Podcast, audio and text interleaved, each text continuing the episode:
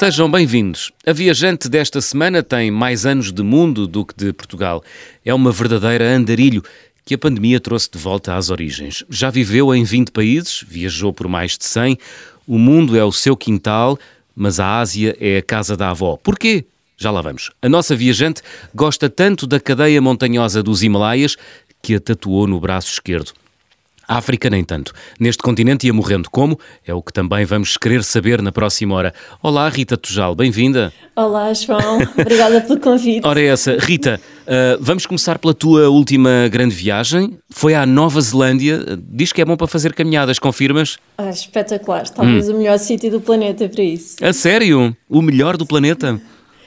É pá, acho que sim. Hum. É, é assim um, um, uma luta difícil, não é? Ali com os Himalaias e com tantas partes do mundo, mas é espetacular para isso. Hum, Porquê é que é espetacular eh, andar a pé na Nova Zelândia?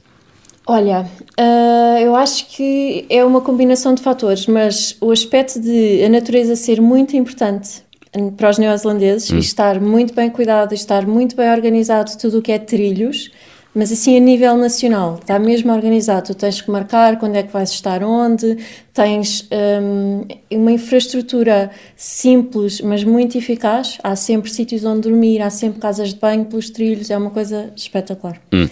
A entrada nos parques naturais é paga, não é? Na Nova Zelândia? Ou, é paga, é sim. É paga. É paga, mas não é uma exorbitância. Hum. Pronto, é, é, paga, hum, também não é muito barato. Uh, pagas para aí 25 euros para acampar por noite num parque natural. Hum. Um, mas é assim, é tão bem cuidado. Olha, eu posso dar um exemplo. Houve um dia em que uh, eu estava num, num, trilho espetacular que é o Rootburn. Uh, e estavam a fazer um, um tratamento de um, um, processo de desinfestação. Uhum. Então uh, eu tinha que chegar ao sítio onde ia dormir. Então ofereceram-me uma viagem de helicóptero. Pronto, ah, como assim. eu estava reservada para marcar para dormir lá, hum. estás a ver, é esse nível de hum. preparação.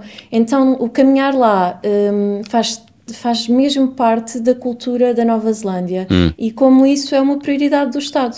Então está muito bem organizado mesmo. Tiveste a oportunidade de caminhar naquelas uh, paisagens que nós vemos, por exemplo, no Senhor dos Anéis? Completamente. Que foi filmado é, na, na Nova, é parte na Nova Zelândia? É, mesmo, hum. é, e eu acho que viajar por lá é mesmo, é mesmo essa sensação de estar num sítio que é tão, é tão o paraíso que é assim aquele privilégio de como é que nós vivemos num planeta que é este paraíso incrível. Hum, muito bem, muito bem. Portanto, recomendas uma viagem à Nova Zelândia a todos os nossos ouvintes que são amantes das caminhadas? Completamente, uma ou várias, às vezes que puderem. Foi a tua primeira vez na Nova Zelândia ou já tinhas ido a este Foi, país da Oceania? Olha, eh, é interessante porque hum. eu estive quase para ir viver para a Nova Zelândia quando tinha 21 anos. Uhum. Queria estudar com um psicólogo que eu, que eu adoro, eh, que adorava, que ele entretanto já faleceu, um, e depois não fui, e depois só voltei lá em 2019. Pronto, passaram assim imensos anos em que esqueci-me da Nova Zelândia e finalmente fui em 2019. E procuraste esse psicólogo ou nem por isso? Não, não, porque ele entretanto, entretanto faleceu, ah. por isso já não, já não havia hipótese. Já não se proporcionou, muito bem. Não. Olha, andar a pé é uma coisa que tu gostas imenso. Um, fizeste 1500 quilómetros de caminhada nos, nos Himalaias. Foi tudo de uma vez ou das várias vezes que foste a esta cordilheira na Ásia? Ah, não, é assim, se eu hum. fosse hum. contar os quilómetros que eu já caminhei lá em hum. todas as vezes, é, é, muito mais do que isso. Mas... Supera os 1500? Ai, mas imenso. Hum. É assim, eu 1500 caminhei só num ano. Foi em 2016, fui uns meses para viver para o Nepal e, hum, e fui fazer uma caminhada que eu queria muito fazer, que era ir eh, ao Kumbu Valley e caminhar até ao Campaz do Everest, mas eu queria especificamente começar em Jiri, que é uma coisa que a maior parte das pessoas não faz porque voa até Lukla e começa num sítio que já é mais próximo, hum. mas eu queria fazer a expedição uh, original que foi feita pelo Hillary quando ele foi mesmo subir isso o é do lado, pela primeira vez. Isso é do lado nepalês ou tibetano? Isto, nepalês. Isto é do, na, do lado nepalês. Uhum. Eu também já fui ao Campaz do Everest do lado uh, tibetano, tibetano uhum. uh, em 2004 e depois voltei lá, um, voltei lá para aí há 5 anos. Mas esta caminhada longa foi do lado do Nepal e eu tornei a caminhada o mais longo possível. Comecei o mais distante possível, uhum. dei a volta toda a pé, depois fui acabar outra vez num sítio super distante, descansei uns dias e fui caminhar uh, para o Annapurna, que era um circuito que eu tinha feito em 2006 uhum. e quis voltar lá. Olha, então, 1500 quilómetros nos Himalaias, isto é empreitada para quantos, eh, para quantos meses, Rita? Olha, isto, foi, isto foram dois meses, dois, dois meses e uma semana. Hum. Uh, e, e a verdade é que eu cheguei ao fim e tive quase para continuar, só não continuei porque era a altura das chuvas e eu não gosto de caminhar no Nepal na altura da chuva. Isso, mas... pelas minhas contas, dá para uma média de 20 e tal quilómetros por dia, é? É, é isso. É em regime de alta montanha já é um grande esforço, ou não? É um grande esforço, mas ao mesmo tempo, hum, para quem se, se, habitua, lá está, eu não comecei logo num sítio muito alto, não é? Uhum. Comecei num sítio mais baixo, fui subindo, descendo, subindo. Quem conhece o Vale o Combo Valley sabe que o início do vale é completamente sobe, sobe, sobe, desce, desce, desce. Então, fazendo isso muito tempo, o corpo também se vai habituando de uma uhum. forma mais fácil do que quando começamos logo em, em maior altitude. Uhum. Uh, e depois é assim, o que acontece é quando subimos muito em altitude, depois quando descemos tudo fica fácil, não é? Eu quando cheguei aos Anapurnas, aquele, uh, aquele trilho pareceu-me super fácil, como vinha de um sítio mais alto. Portanto, o esforço também é relativo. Olha, isso tu fizeste sozinha, acompanhada, como é que foi? Fiz sozinha, sim. Fui, fui por mim, não tinha guia, não tinha uh, carregador de mochila, fui, fui só eu. Corajosa! uh, é assim, por um lado sim, mas também, uh, também tem a ver com. Eu também conheço-me a mim própria e sei que eu em montanha tenho, tenho bastante orientação. Uhum. Portanto, não Uh, não ia assim com medo de me perder nem nada disso, porque sei que montanha é um sítio onde eu estou bastante em casa e, hum, e as minhas uh, mochilas costumam ser muito leves, então eu não tenho aquele problema de sentir que não ia conseguir fazer aquilo. Hum. Quer dizer, houve assim aquela fase no início em que eu olhei para as montanhas e percebi uhum. que não ia, não ia sair dali durante meses, em que entrou assim aquele nervoso de ai caramba, que missão! Uh, mas depois isso foi passando. Ao segundo dia já estava, pronto, eu podia ficar aqui e viver, hum. isto é maravilhoso. Muito bem, já percebemos que tens um grande amor pelos Himalaias, uh, tanto que até uh, os, tatuaste no, os tatuaste no teu braço esquerdo. Olha, como é que era, hum, como é que foi essa empreitada de 1500 km? Como é que te ias abastecendo? Como é que vivias o teu dia a dia? Aquelas coisas mais logísticas, onde é que dormias? Enfim. Sim. Então, olha, é assim, uh, o Nepal é dos sítios eh, mais confortáveis para fazer caminhadas por isso. Uh, enquanto que a Nova Zelândia eu destaco porque realmente é um encontro com a natureza, uma coisa brutalíssima. Uhum. O Nepal tem o outro lado que é, uh, é também a natureza pela montanha, mas é o conforto que é caminhar. Porquê? Porque uh, nestes trilhos no Nepal eles têm os sítios que eles chamam as tea houses, onde tu podes ficar a dormir, onde te preparam refeições maravilhosas. Uh, então o conforto logístico é, é imbatível. Não, um mercado, não é? Vibrante e que funciona é, para, para, quem, para quem vem de todo o mundo, não é? Rita, vamos avançar na nossa conversa. Dizia no, no, no, na introdução de, de, do programa desta semana que tu já viveste em 20 países, já viajaste uh, por mais de 20, por mais de 100, aliás. Um, como é que começa a tua carreira como viajante? Um, Ok, um, então a minha carreira como viajante. Carreira entre aspas, não é? O teu percurso, o teu percurso sim. como viajante. Sim, mas carreira parece-me ótimo. Eu costumo pensar que sou professional traveler. É quase, é quase. É, é mesmo isso. Então, olha, começa assim. Eu desde muito pequenina que sabia que queria viajar. Uhum. Uh, não sabia exatamente o que é que isso era, não é? Porque eu desde os três anos que me lembro de dizer que queria ser viajante. Ah. Mas uh, depois estive ali a adolescência a esperar, basicamente a esperar para ter idade para começar a viajar e já tinha alguma experiência também de viajar com, com a minha família, pronto, hum. viagens mais pequenas, uhum. mas já tinha alguma experiência de viajar com eles e depois comecei a fazer interrails. Hum. Pronto, e fiz 10. 10? e depois de fazer 10 interrails, finalmente já estava também a acabar, um, estava a acabar o curso uhum. uh, e tinha, tinha estado o tempo todo da faculdade a juntar dinheiro para ir para a Austrália, porque era o meu sonho, já tinha o Lonely Planet, já já tinha ali o mapa todo estudado. Uh. Mas, entretanto, uh, um querido professor da faculdade, uh, que, era, que era o meu orientador de estágio, uhum. enviou um artigo que eu tinha escrito para um congresso no Brasil, um congresso uhum. em Porto Alegre. E eu lembro-me de estar em casa e pensar: ok, eu vou para o Brasil este e tipo este continente todo brutal por explorar uhum. eu não vou só ali e voltar para casa uhum. então pensei ok vou usar o dinheiro todo da Austrália e vou explorar isto tudo vou para a Patagónia vou fazer estas coisas todas e foste então e fui foi, okay. foi Olha, literalmente lembras-te ainda te lembras sobre o que é que era esse artigo científico Lembro, lembro Era sobre? sim. Era sobre um, a terapia narrativa e usarmos documentos escritos no hum. processo hum. terapêutico com, com clientes. Ah, porque tu é um, uh, estudaste psicologia. Estudei psicologia e, hum. curiosamente, é uma coisa que eu ainda faço na minha prática hoje em dia. Muito bem. Olha, então aí foste tu à boleia dessa, dessa tua, desse teu artigo científico para a América Latina. Quanto tempo por lá andaste e a viajar e a fazer o quê? Olha, uh, foste foi... à Patagónia. Fui à Patagónia, Tem que, que ser, assim, não é? a minha Ninguém... prioridade. Hum. E hoje em dia sinto-me assim super sortuda porque eu viajei na Patagónia antes do turismo chegar à Patagónia. Então, então ainda não era aquilo como é hoje em dia, que as coisas têm que ser todas organizadas e com os guias locais e tudo isso. Uhum. Um, era uma Patagónia muito livre, em que as pessoas eram incrivelmente abertas e nos levavam para todo o lado. Pronto, e tive, acho que tive uma sorte incrível. Hum. Mas, depois, mas parece não, que foi assim há, há, muito tempo, mas não foi. Isso foi, foi, foi em que ano? Isto foi em 2001.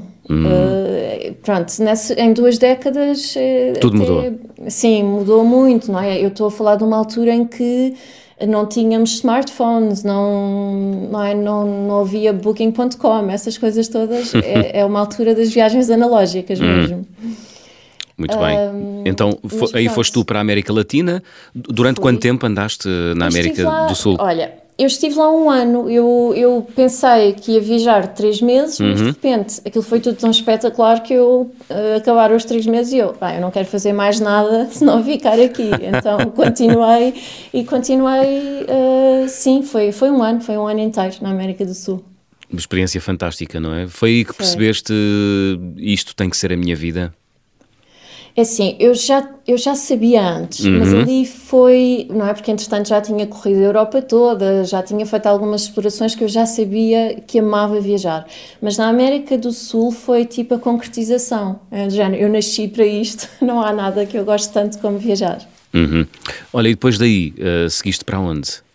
Uh, olha, Nem regressaste a Portugal ou, eu, voltaste eu para Portugal? Regressei hum. a Portugal, mas foi uma, foi uma passagem curta por Portugal, um, quase só a preparar os próximos passos que foram ir viver para a Islândia. Foi, foi o meu próximo passo. Viver para a Islândia fazer o quê, Rita? Um, olha, eu nessa altura fui um, o meu objetivo era ir para a Islândia. Uhum. Tipo, prioridade era vou viver para a Islândia. Uhum. Uh, e, e tive a ver de que formas é que eu podia ir, o que é que eu podia fazer. E encontrei um projeto muito giro de um, hum, que era trabalhar na prevenção. Eu também estava na altura com a psicologia, uhum. com a dúvida se queria fazer terapia ou se queria trabalhar com prevenção. Então encontrei um projeto que era para usar a arte na prevenção do abuso de, de drogas e, e da toxicodependência. Uhum. E fui para o norte da Islândia, norte norte, norte mesmo, norte, norte, um, trabalhar nisso, que foi espetacular. Onde é sempre noite? Onde é sempre noite. Eu fui, eu fui mesmo em janeiro e era sempre noite. Era impressionante, só ali hum. mais ou menos ao meio-dia, uh, tipo às 11h30, das 11h30 ao meio-dia 15 havia assim uma noite menos escura. Uma noite menos escura. Era. que não durava quase nada, mas ah. era espetacular. Viste auroras boreais? Vi imensas. Sim. É espetacular, não é? É espetacular, é uma coisa mesmo de, de olharmos para a magia que é este planeta, que é viver aqui. Quer dizer, aquilo é tão absurdo hum. pela beleza que traz, que é uma coisa de ficar sem palavras uhum. Tu já viveste, como eu dizia na introdução, em 20 países, um, maioritariamente vives nesses países. Um, a desempenhar a tua profissão, que é uh, psicóloga, certo? Sim.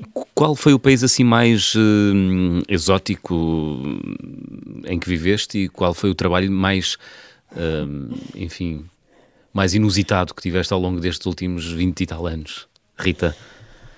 Olha, hum, exótico. Hum, deixa ver, eu acho que talvez exótico, hum. uh, porque exótico pode ser muitas coisas, não é? Eu Verdade. posso ir buscar um sítio assim muito mais tropical, sei lá, quando vivi em Cabo Verde, foi bastante exótico, hum. mas o que me vem à cabeça é a mesma altura em que vivi na China, porque eu vivi lá em 2004, em que a China não tem nada a ver com a China de hoje em dia, que é uma experiência digital ou exótica, se quiseres. um, mas em 2004 a China era um sítio, eu vivi no sul da China, eu hum. comecei a viver em Kunming, que é muito perto do Vietnã, em que era uma experiência realmente exótica, porque eu tive, para conseguir fazer, dar algum sentido aos meus dias lá, eu tive que esquecer tudo o que conhecia. Como assim? Nada, nada. Por exemplo, o, os pequenos almoços lá pareciam jantares. é? Nós, eu sentava-me para tomar um pequeno almoço com os meus amigos lá e era tipo sopa de noodles picante. e eu, pronto, para aceitar toda aquela realidade e uhum. desfrutar, eu uhum. não podia estar a ver aquilo com os olhos de, da vida que eu conhecia. Uhum. Não é? Era, Vi, okay. Viveste quanto tempo na China? Eu vivi seis meses. Seis meses. Engordaste? Sim. Não, não engordei. Olha, curioso. Ao contrário, não. Emagreceste, foi? Uh, sim, emagreci. Então não, não, aquela... estavas, não estavas, não estavas uh, a comer muitos noodles de manhã, Rita? Se calhar não o suficiente. Muito bem. E aprendeste mandarim, não foi? E aprendi mandarim também. Mas olha, houve uma coisa curiosa que foi: Diz. eu estava a viver em Kunming, que é mesmo no sul. Uhum. Então eu aprendi a falar e estava muito contente porque já conseguia ter a minha vida do dia a dia, já conseguia ir ao mercado fazer as compras, já conseguia comprar bilhetes de comboio, essas coisas todas. Ah, boa. Depois, Eras autónoma no que ao mandarim diz respeito, é isso? Sim, hum. nunca fui muito, nunca falei mandarim fluentemente, mas hum. já conseguia desenrascar-me perfeitamente. Só Boa. que depois fui para outra zona da China e percebi que eu afinal tinha aprendido um dialeto. então eu falava como, como uma minoria, saber? Com sotaque, com sotaque português. Olha, o que, na, o que para eles deve ser mais divertido, não é? Mas foi tão curioso porque eu estava toda contente, sabes? Já ah. me conseguia completamente ah. desenrascar. Mas tiveste assim, algum, tiveste assim algum, algum momento de lost in translation na China? Ai, tive muitos. Então vá, partilha um connosco. É pá, continuo a ter sempre que lá vou. Hum. Hum, é pá, qual é que eu vou partilhar? Sei lá, há tanta coisa na China que. Mas esta sensação, claramente, de mudar. Eu depois fui viver para Chengdu hum? e cheguei a Chengdu, lá estava eu a tentar tratar, negociar coisas com a pessoa com quem eu estava a arrendar a casa e tudo isso. Hum. E eu a usar o meu sotaque de Kunming, que, que, não é um sotaque, é um dialeto, é mesmo outra língua. Um, não é outra língua, mas é, é outra forma e ah. a pessoa não entende nada. Então, lá estava eu a, a, explicar qualquer coisa. Eu já não me lembro exatamente o que eu queria, mas tinha a ver com, com a luz que entrava na sala e não hum. sei o quê. E o senhor percebeu uma coisa tão diferente que chegou lá, no, no dia a seguir, chegou lá com uns sacos com, com uns quilos de carne cortado aos pedaços. E tu não estás bem a ver, é que eu, eu sou vegan. tipo. Portanto, tu traz dito qualquer coisa como esta sala tem muita luz e ele no dia a seguir trouxe-te quilos de carne, Exatamente. mais ou menos. E eu nunca vou perceber o que é que aconteceu. Pronto. Muito bem. Olha, Rita, estamos a chegar ao final da primeira parte, abrimos o álbum de viagem.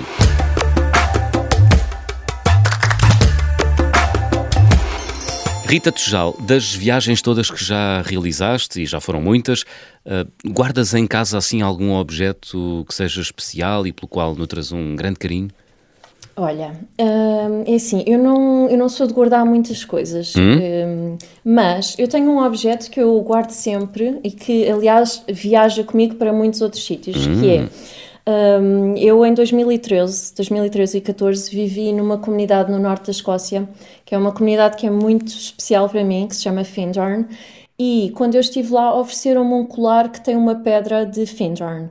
Então eu guardo sempre esse colar comigo e até quando estou num sítio a viajar em que eu sei que vou ter que fazer alguma coisa difícil ou que vou estar numa situação de risco ou assim alguma coisa exigente, eu uso sempre esse colar porque para mim é, é tipo é o meu objeto de poder. Muito bem. Tinhas esse colar quando estavas na Etiópia? Não tinha. Não tinhas. Não quando chegaste à Etiópia, o que é que aconteceu neste país africano? Estiveste quase para morrer, não foi? É verdade. Um, eu também gosto sempre de lembrar que também aconteceram muitas outras coisas e que é um país lindo, hum. uh, com, com muitas coisas maravilhosas a explorar. Mas também é verdade que me aconteceu lá algo que, que foi a coisa mais trágica, vá lá, que me aconteceu a viajar, que hum. foi quando estava no, no norte da Etiópia, num, numa terra chamada Aksum, uh, tentaram-me estrangular. Assim, do Como nada. assim? Hum, foi, eh, foi mesmo isso. Olha, eu ia, eu saí do meu, da minha guest house para caminhar até a estação de autocarros e pá, houve uma pessoa que saltou em cima, tipo, saltou assim eh, por trás de mim, pelas costas e hum. começou-me a estrangular. Pronto. E tu já estás a perceber porquê? Olha, eu não. Eu vou, o que eu consigo, eh, pronto, dar, eh, eu tento sempre dar um entendimento às situações pelas quais passo, não é? E se ele me quisesse assaltar, ele podia me ter assaltado, se ele, quis, ele podia ter feito eh, qualquer objetivo que eu consiga imaginar que ele tivesse, ele poderia tê-lo feito e não hum. fez. Então eu sinto que, embora eu não consiga entender, e ele estava bastante alcoolizado, porque eu conseguia cheirar, uh, haver algum instinto de, de, de matar eu sinto que o objetivo era matar-me. Não consigo explicar porquê. Hum. E alguém te socorreu nessa altura? Olha, mais ou menos. Foi assim um momento de, de encontrar a forma como eu me podia socorrer a mim própria e salvar-me mesmo. Perceber que também tenho alguma força e que também conseguia lutar uh, e não me deixar matar. Uhum. Uh, mas o curioso é que primeiro apareceram três pessoas que não fizeram nada, ficaram a observar o que se passava, que oh. também foi uma situação curiosa. E eu aí senti mesmo, ok, então não tenho safa. Mas eu também acho que essas situações às vezes trazem-nos mesmo a um, a um, ponto tão limite que também encontramos novas partes de nós próprios. Hum. E eu senti mesmo uma força tão grande pela vida que realmente consegui, consegui continuar a salvar-me e depois chegou uma pessoa que se aproximou e quando se aproximou o, a pessoa que me estava a atacar foi-se embora e lá te libertaste. Foi um grande susto. Como é que se ultrapassa uma experiência dessas, Rita? Tu Olha, que és psicóloga, sim. hoje consegues racionalizar a coisa, já ultrapassaste? Um... Sim, exato, consigo perfeitamente e é assim, e também consigo uh, ver a coisa numa perspectiva que é, eu, eu estou há quase três décadas a viajar e tenho hum. esta história de grande violência para contar, esta, uma, não é? Em muito tempo de viagem, então uh, de, não, isto não me fez de hum. nenhuma forma pensar que viajar é super perigoso e não vou voltar a viajar. Não te mudou enquanto pessoa nem enquanto viajante? Uh, é assim, mudou-me, mas não desta forma radical de nunca mais vou viajar. Então, ah. a forma como mudou, e eu, eu, acho que ela é interessante, é que, de alguma forma, eu também viajava sempre com, com umas lentes um pouco cor-de-rosa. Então? a minha forma de ver o mundo é que eu nunca tinha, não, não, até esse momento eu não tinha percebido que havia perigo. Mesmo. Uh, ah. Digo isto com, com, com, toda, com toda a humildade que mesmo não tinha percebido. Eras muito naif, muito ingênua? Sim, e também tive a sorte que realmente nunca tinha acontecido realmente alguma coisa que me fizesse ver. Quer dizer, já tinha acontecido uma coisa ou outra, mas eu continuei a ver o, sempre o, o mundo com os óculos muito cor-de-rosa. Hum. E naquele momento percebi, ok, não é, não é para ir para nenhum extremo, porque eu vou continuar a viajar. Aliás, eu na altura tinha mais 5 semanas para viajar na Etiópia, hum. continuei na Etiópia. Continuaste, isso não afetou o teu, a tua viagem? Olha, afetou, mas eu acho que afetou de formas positivas, hum. que foi uh, eu, eu viajo quase sempre sozinha. E nessa viagem na Etiópia percebi um, um, aspecto de viajar com outras pessoas que eu nunca tinha percebido, que é o aspecto da segurança, e foi interessante ter essa experiência. Pronto, então acabei por viajar mais com outras pessoas uh, que conheci durante a viagem, uh, e isso foi interessante. E depois o que eu fiz foi, quando voltei a Portugal, Uh, e também por, por sugestão de, de, uma amiga minha uhum. uh, que estava a viajar comigo numa altura, disse-me: Olha, tu o que podias fazer era ir treinar eh, Krav Maga, que é uma técnica de. Pronto, é uma arte marcial. Uma arte marcial. Que, sim, e que trabalha muito a parte da defesa pessoal. Uhum. E pronto, que é uma coisa que eu faço e que quando eu viajo sinto-me muito mais segura por saber que o faço. Então afetou-me, mas não para eu deixar de viajar, hum. mas sim para eu viajar com mais consciência de que também há risco. Muito bem, muito bem. Olha, eh, quando falávamos antes de gravar o programa, dizias que o mundo é a tua casa, tu tens vivido por aí nos últimos 25 anos e que a Ásia é a casa da avó. O, o que é que isto quer dizer? Olha, isto para mim quer dizer que é, um, é assim como a casa da avó, não é? Hum. Que é, uh, a casa... sempre um conforto. Hum. Sim. A casa da avó é assim uma coisa acolhedora, não é? E a Ásia é exatamente o contrário. Quer dizer, não é o contrário, mas é caótica, barulhenta. Depende. Depende. Depende. Depende. Eu acho que a Ásia tem, a Ásia eh, tem, tem, tem muitos extremos, não é? Tem a Ásia muito barulhenta, sem dúvida, mas uhum. também tem aquela Ásia em que a harmonia eh, está tão em todo o lado que uma pessoa mesmo que chegasse ali mal disposta só podia ficar em paz. Hum. Um, mas para mim é toda a Ásia que é a casa da avó, não, não é só, uh, não é tanto é estar no caos, uh, aquela, aquela mistura de, de, cheiros e de sons e, e, tudo que encontras na Índia, uh -huh. como é estar uh, num sítio nas montanhas no Japão, tudo isso é a casa da avó para mim, porque eu sinto-me tão em casa, sinto-me tão acolhida, tão bem recebida, não é? Com aquele, aquele, hum, aquela aceitação incondicional da avó. Hum, hum. Me, é mesmo, mesmo, mesmo no meio do caos do trânsito de Nova Delhi, por exemplo, Olha, eu também tenho uma forma de navegar oh. a Índia que hoje em dia tento sempre não ficar em, não ficar em, em Delhi. Pronto, normalmente chego e vou logo para outro Mas sítio. quem diz Delhi diz outra cidade qualquer indiana, não é? Que é sempre. Sim. São cidades avassaladoras. Ou uma cidade chinesa ou uma japonesa. Há muita gente, não é? Sim, mas é, é curioso. Eu. De, Abstrais disso tudo abstrai-me disso tudo, porque é aquela coisa, é como, como o caos em Delhi, é hum. tão incrível. Eu acho que nós nu nunca vamos conseguir eh, perceber isso enquanto europeus, mas aquele caos tem uma certa ordem aquele caos funciona. Hum, um dia que Delhi seja como a organização de Tóquio, as coisas não vão funcionar, as pessoas vão estar muito desorientadas. Portanto, eles, eles já sabem orientar-se, eles, os indianos, já sabem orientar-se no meio daquele caos, não é? Completamente. E é um bocado, para mim, a experiência de estar em Delhi é se eu for tentar fazer as coisas de forma muito organizada, seguir um plano, uh, aquilo vai encalhar em tudo quanto é sítio. Hum. Mas se eu deixar fluir, se eu for e saber que a coisa vai acontecer de alguma maneira, a coisa realmente acontece. Muito bem. É isso que te ensina o budismo? Filosofia uh, que, tu, ah, que tu estudas desde, desde os anos 90? Rita Tujal. Sim, é, é uma das coisas que o budismo me ensina realmente, é um, não estar ali demasiado a pôr a minha história, o meu plano, a forma como as coisas têm que acontecer, mas deixar fluir e ter uma confiança muito maior um, em algo que vai animando isto tudo, todos os dias, todos os encontros, tudo. Muito bem. Olha, tens vivido em muitos sítios. Se tivesses que escolher um país para viver, qual é que seria?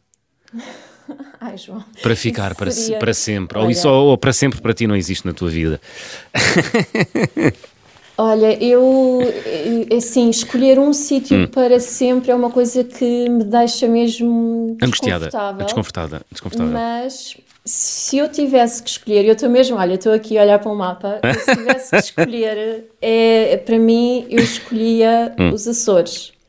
E os Açores porquê? Sim, porque eu, eu amo os Açores. É assim um. Hum.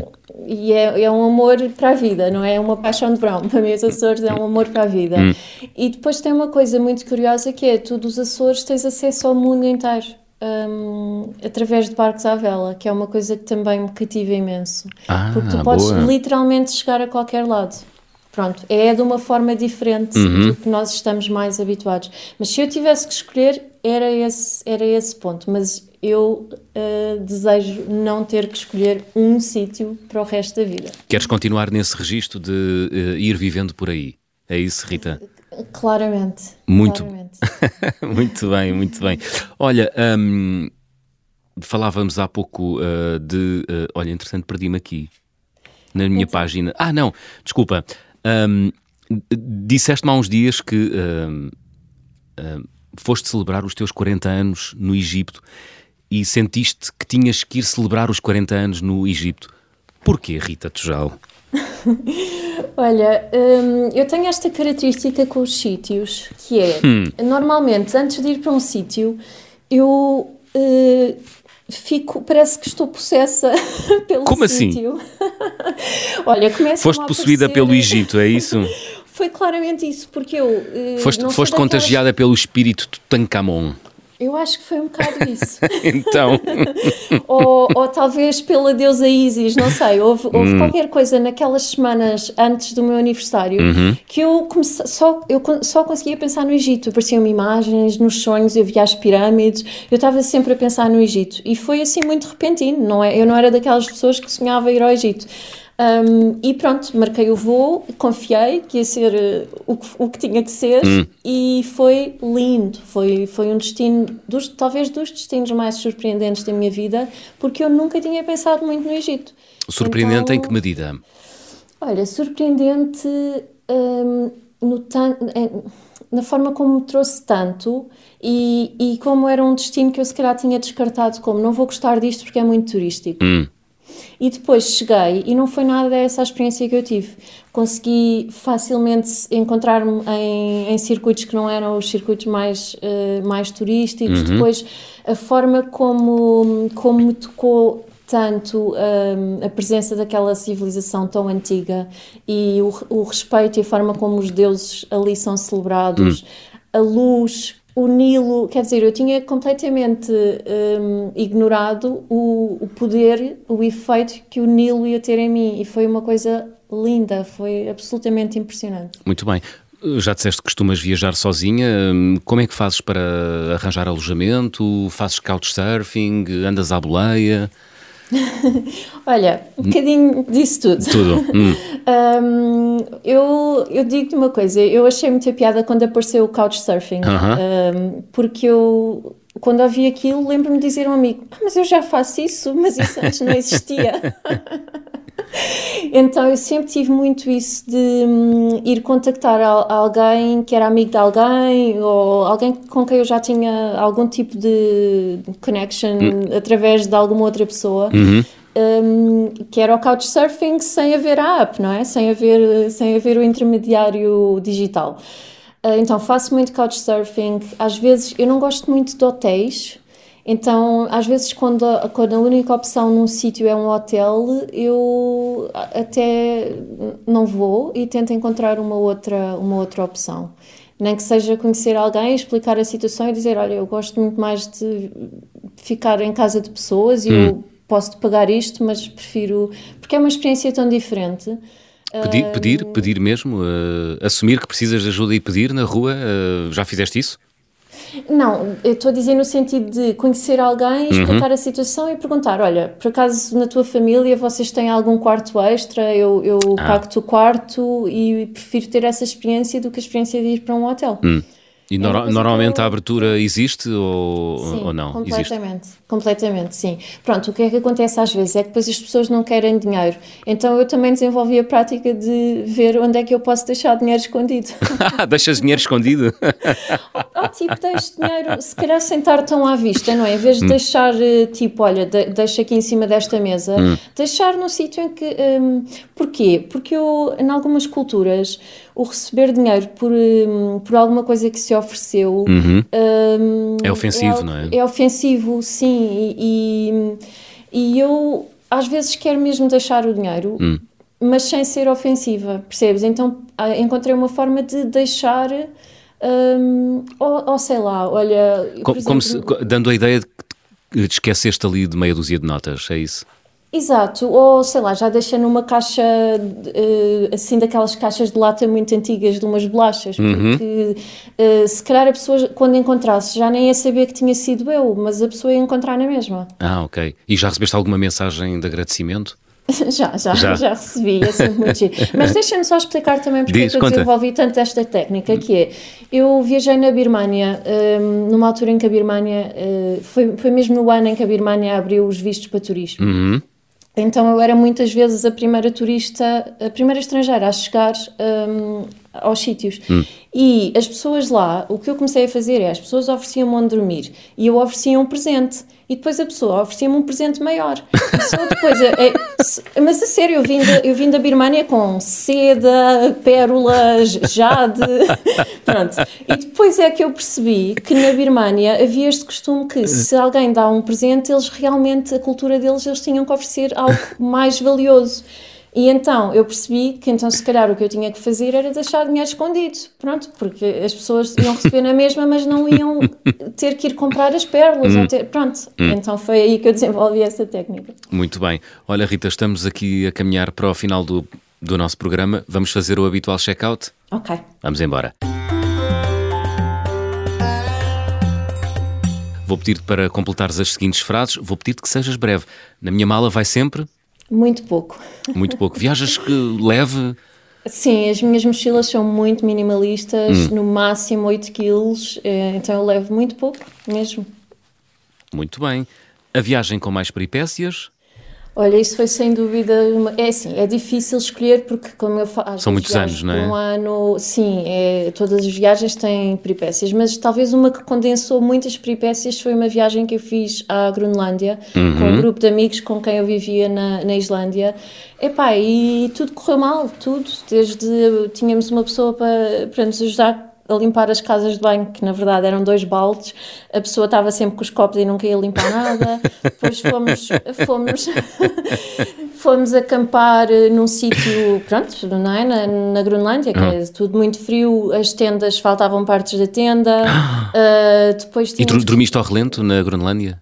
É assim, não dormimos ao relento, mas... Mas com a tenda toda torta. A, e, e, e, entrava muito ar, não é? Ah. Porque não conseguíamos que a tenda tapasse tudo. Hum. Depois levámos dois cães connosco para serem a nossa estratégia para nos ajudar se aparecesse um urso polar. Hum. Os cães vazaram logo, assim que nós chegámos ao sítio eles desapareceram.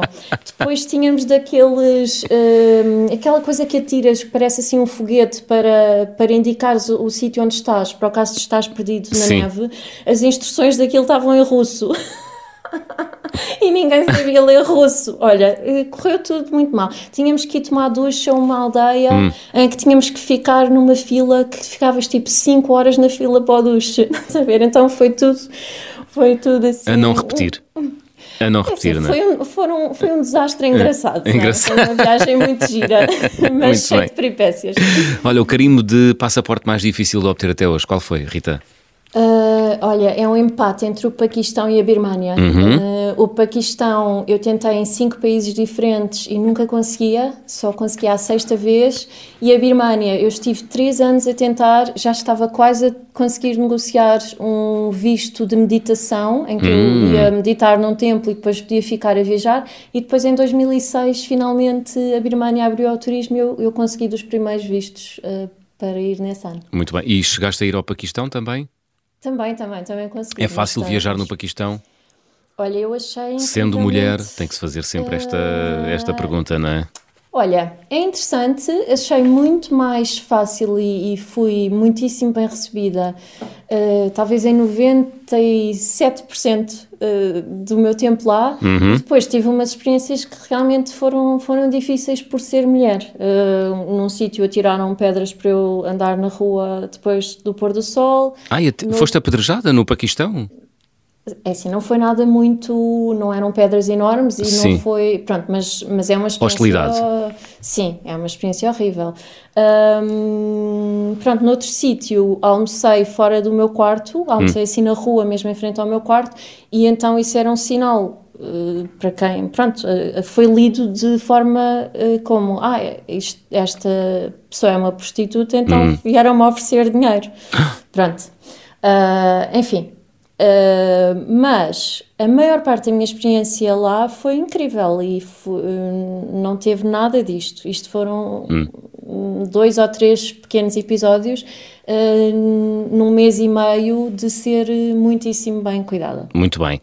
A recordação de viagem mais cara, onde é que tu perdeste a cabeça, Rita Tujal?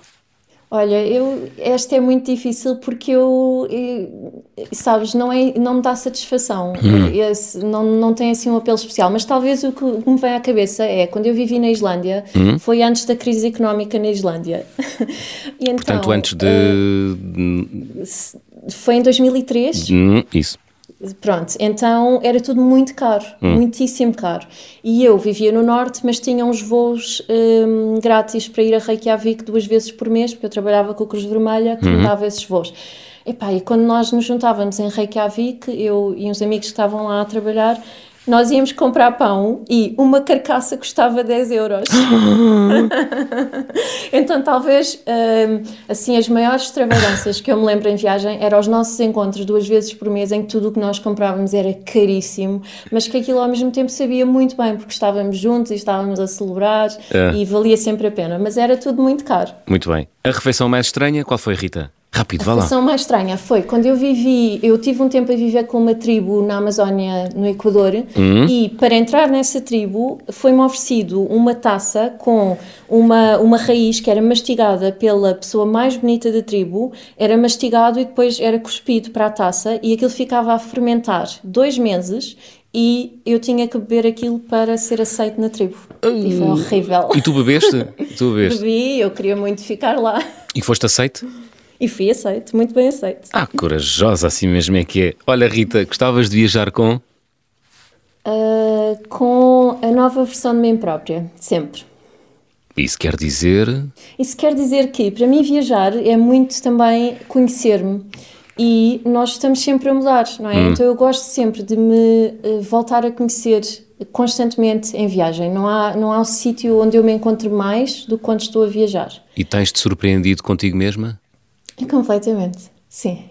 No sentido de, enfim, a, a, pergunta pode parecer mal, mas no sentido de gostares cada vez mais de ti ou. Olha, no sentido de conhecer-me hum. cada vez mais, hum. todos os pontos de mim, encontrar sempre lados de mim que me surpreendem, tipo, isto é uma parte de mim que eu ainda não. Então, olha, qual, qual foi uh, o, o, lado mais surpreendente da Rita Tujal que tu conheceste? Ui! Fala rápido! Epá, esta pergunta é muito difícil. Deixa ver. Hum, epá, não, não, assim mais surpreendente. Hum. Algo que dissesses, ora, aqui está algo que eu nunca pensei que conseguisse fazer. Ou ser. Hum, olha, por exemplo, no Japão, hum? uma vez, eu tinha tudo muito planeado. Planeado no sentido, tinha muitas coisas que queria ir ver. E houve uma amiga que me convidou para ficar a, a, a viver no sítio onde ela vive. E eu disse logo sim. Tipo, nem pensei em mais nada e fiquei ali. E isso foi tão estranho, porque eu queria muito ir fazer as outras coisas todas, uhum. mas fiquei ali. Sentiste isso um chamamento? Muito surpreendente, sim. Entregaste. Sim, Exato. Muito bem. Estamos mesmo a chegar ao fim. Rita Tujal, que música trouxeste para fechar a conversa do fim do mundo desta semana? Olha, é uma música que eu uh, faço assim muito. Uh, de vez em quando, quando estou a viajar, uh, dou por mim a cantarolar esta música, que é o This Time Tomorrow. The Kinks. Muito bem. Desse, e porquê esta música? Porque, olha, é mesmo esta sensação de, hum, sabes, ter aquele entusiasmo pelo desconhecido, de, como diz na música, de não saber onde é que vou estar amanhã. Se vou estar noutra galáxia, se vou estar uh, a, viajar o mundo por aí fora de barca à vela, hum. uh, é mesmo isto que eu adoro na viagem. É, um, estar muito presente, que eu não sei o que é que vou estar a fazer amanhã. Muito bem. Já tens planos para uma próxima viagem? Tenho. Uma Vais próxima viagem, uh, muito em breve, dois meses, em duas ilhas muito pequenas nas Canárias. Muito bem.